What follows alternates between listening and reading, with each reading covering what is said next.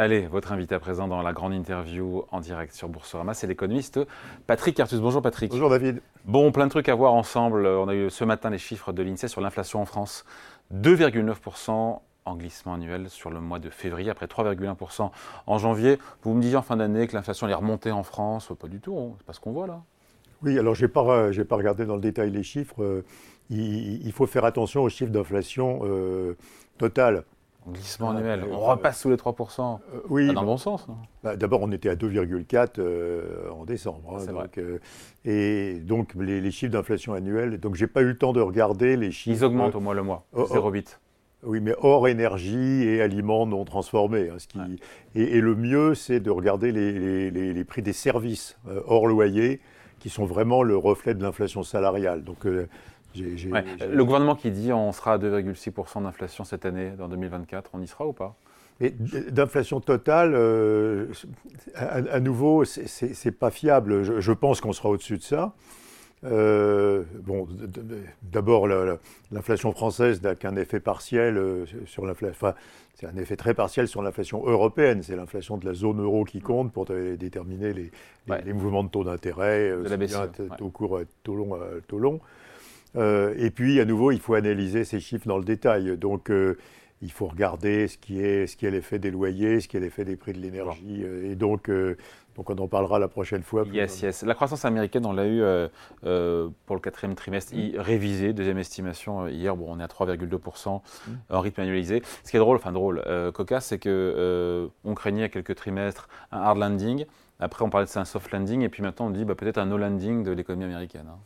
Alors, moi, je défends, euh, j'ai toujours défendu la thèse euh, ici euh, depuis longtemps qu'il y aura moins de croissance aux États-Unis en 2024 qu'en 2023.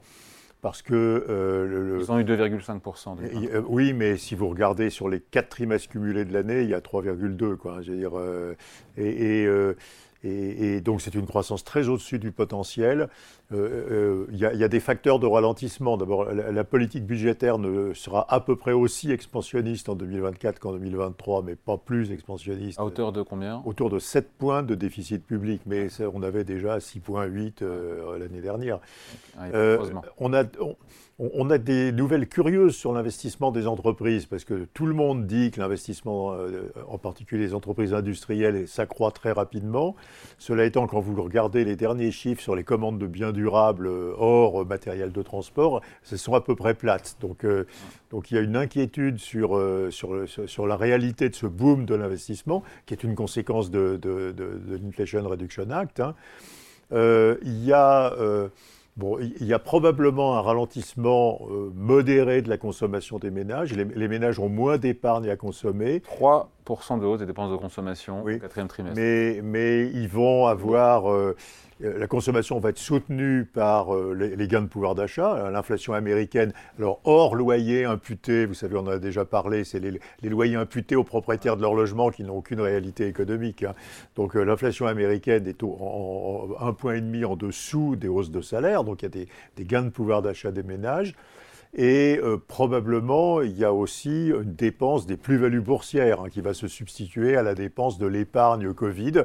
Euh, il, y a une dépense, il, y aura une dépense de, qui, est, très claire aux Donc la croissance reste robuste aux États-Unis La croissance de la consommation va rester robuste. Et à nouveau, on a euh, la, croissance des dépenses publiques ne sera très forte, mais elle ne sera pas plus forte que l'année dernière. Et on a une inquiétude sur l'investissement des entreprises, parce que euh, les, derniers chiffres d'investissement ne sont pas extraordinaires. La Fed a la raison de prendre son temps et d'attendre avant de baisser ses taux, pas avant l'été a priori, parce que quand, on dit tout ce qu'on a dit là, l'économie américaine n'a pas spécialement besoin d'un stimulus monétaire.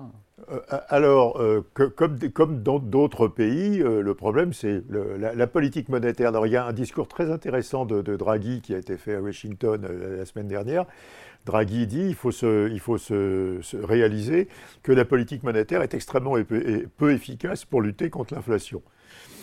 Euh, et, que l'effet de la politique monétaire sur l'inflation passe essentiellement par euh, l'immobilier. Euh, quand vous montez les taux d'intérêt nominaux, vous faites une crise de l'immobilier, et c'est à peu près la seule chose qu'on voit. Vous n'avez pas de crise de la consommation. donc vous Aux avez aux États-Unis ou en Europe. Hein. Donc vous avez un, recul de, très fort de, l'investissement immobilier qui est autour de 30% aux États-Unis comme en Europe. Et donc c'est très centré sectoriellement. Et puis, l'immobilier, même si vous ajoutez tous les biens intermédiaires pour l'immobilier, ça fait 8 ou 9 du PIB. Donc, donc, vous faites un ajustement qui est très violent sur une toute petite partie de l'économie, mais qui est très faible sur le reste de l'économie. Et donc, donc les estimations euh, habituelles, c'est que pour réduire de 1 point le taux d'inflation, il, faut il faut augmenter de 400 points de base le taux d'intérêt de la Banque centrale. Et donc, le. le, c'est violent, c'est violent, Et, et, donc. Euh, Parce qu'on agit sur un tout petit bout de l'économie. Que vous agissez, c'est essentiellement sur un tout petit bout de l'économie, qui est, qui est l'immobilier résidentiel et commercial. Et donc, il y a, il y a Draghi dit, c'est très intéressant, il faut arrêter d'utiliser la politique monétaire pour, faire, euh, pour lutter contre l'inflation, il faut utiliser la politique budgétaire. Mais alors, vous avez une, une deuxième impasse. Aujourd'hui, euh, aucun pays ne peut réellement réduire ses dépenses publiques. Vous avez les dépenses de transition énergétique, les dépenses militaires, les dépenses d'éducation, les dépenses de santé, les dépenses de RD, etc. Et donc, qu'est-ce qu'on fait quand il y a de l'inflation? Si on ne peut pas utiliser la politique budgétaire, eh ben, il faut, je pense, complètement changer d'orientation de, de, la politique économique. Il faut faire, de, il faut faire quand, on a de l'inflation, euh, euh, soit par la politique monétaire, soit par la politique budgétaire, on, réduisait traditionnellement la demande pour faire baisser l'inflation, bah, il faut changer complètement de, et augmenter l'offre. Et augmenter l'offre. Mm. Et donc il faut faire des politiques de baisse d'impôts, euh, de, de, subventions aux investissements, d'investissements publics. Une, politique pro-business, quoi. Voilà, une, une politique pro-capacité de production. C'est c'est quand vous avez euh, trop de demandes, vous pouvez freiner la demande, mais vous pouvez stimuler l'offre, et, et, donc il vous faut plus de capacité de production. On est encore en Europe euh, dans un régime d'excès de, demande.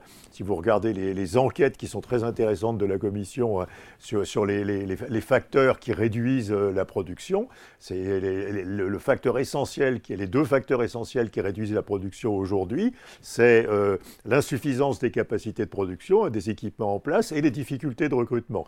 Donc on a toujours trop de demandes. Donc soit on continue à baisser la demande, et donc ça, c'est l'orientation de politique économique de tous les pays. Après, les Allemands, les Français baissent leurs dépenses publiques. Soit on fait une politique d'expansion de l'offre intelligente. Qui fait ça aujourd'hui? Ben, les Américains un petit peu bah, Les Américains, c'est l'Inflation Reduction Act. Hein. c'est, les Américains ont choisi cette politique d'expansion qui fait de gros déficits publics à court terme, mais qui va résorber progressivement ces déficits publics au fur et à mesure que l'économie croît plus vite.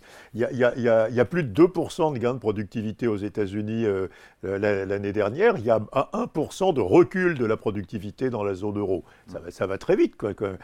Et, il faut se rendre compte que la dynamique de politique économique de la zone euro, qui consiste à soit monter les taux d'intérêt, soit couper les dépenses publiques pour euh, réduire les déficits publics, est très très mauvaise sur la productivité. Et donc elle, elle, handicape toute la croissance future. Bon, et je reviens sur ma, ma Fed, et la question se pose sur la BCE aussi. Elles ont raison d'attendre, les banques centrales, cette année de ne pas se presser Alors, euh, la Réserve fédérale a décidé d'inclure les loyers imputés aux propriétaires de leur logement dans euh, l'indice des prix qu'elle surveille.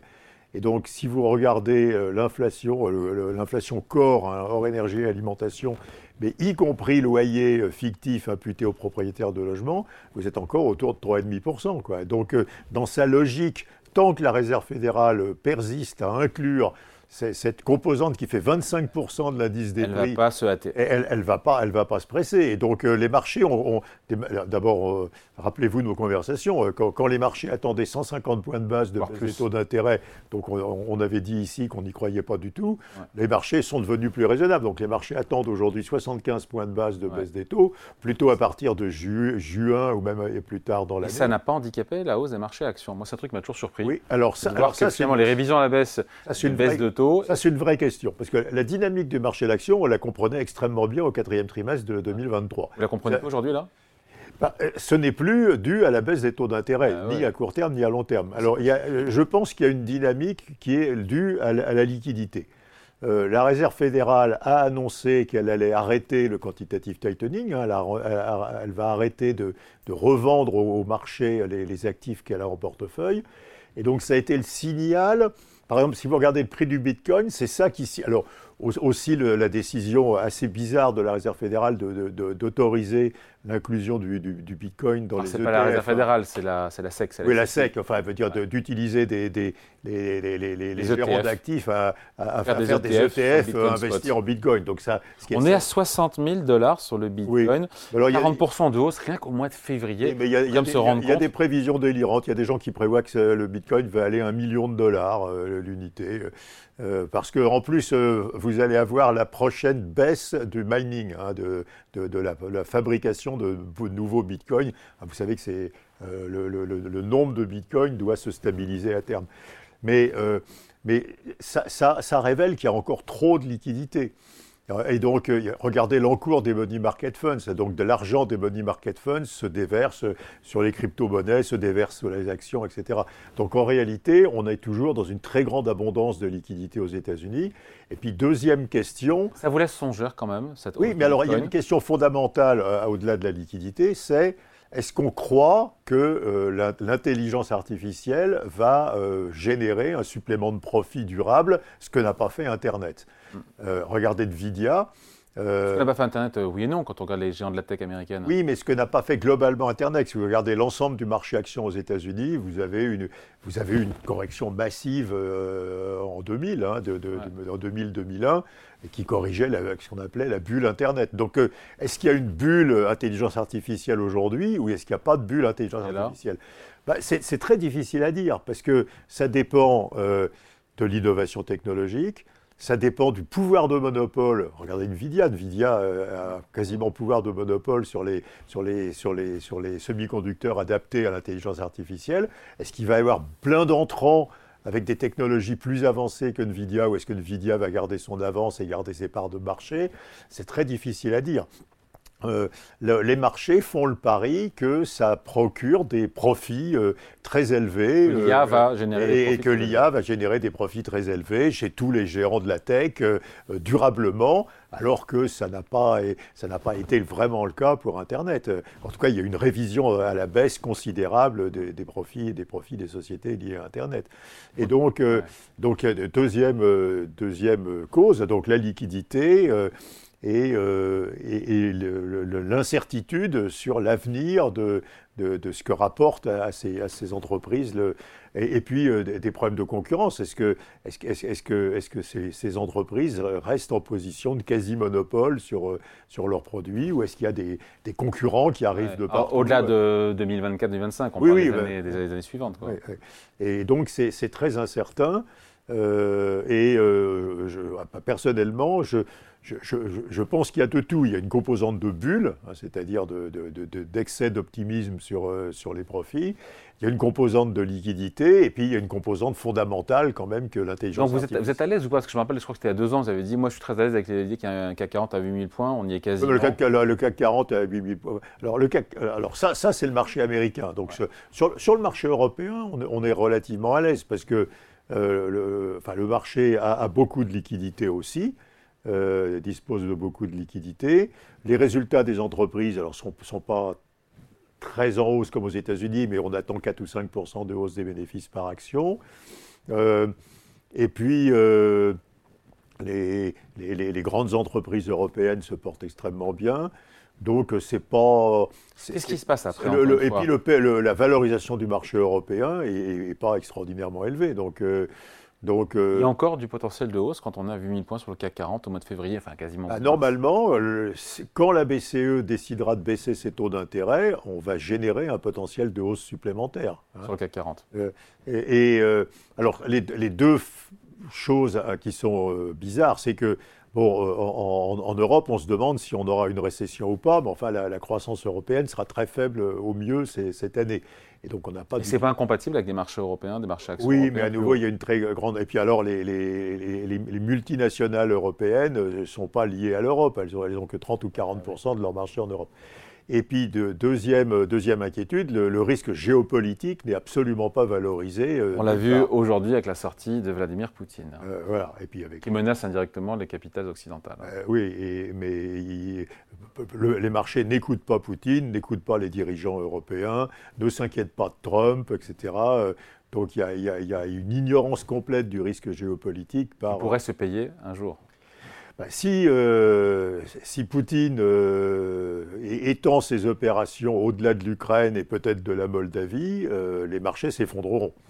Le, jour où un soldat russe entre dans un pays de l'OTAN, il y aura, un effondrement des marchés financiers. Donc il faut espérer que ça ne se produira pas et que, et que la dissuasion sera, sera suffisante.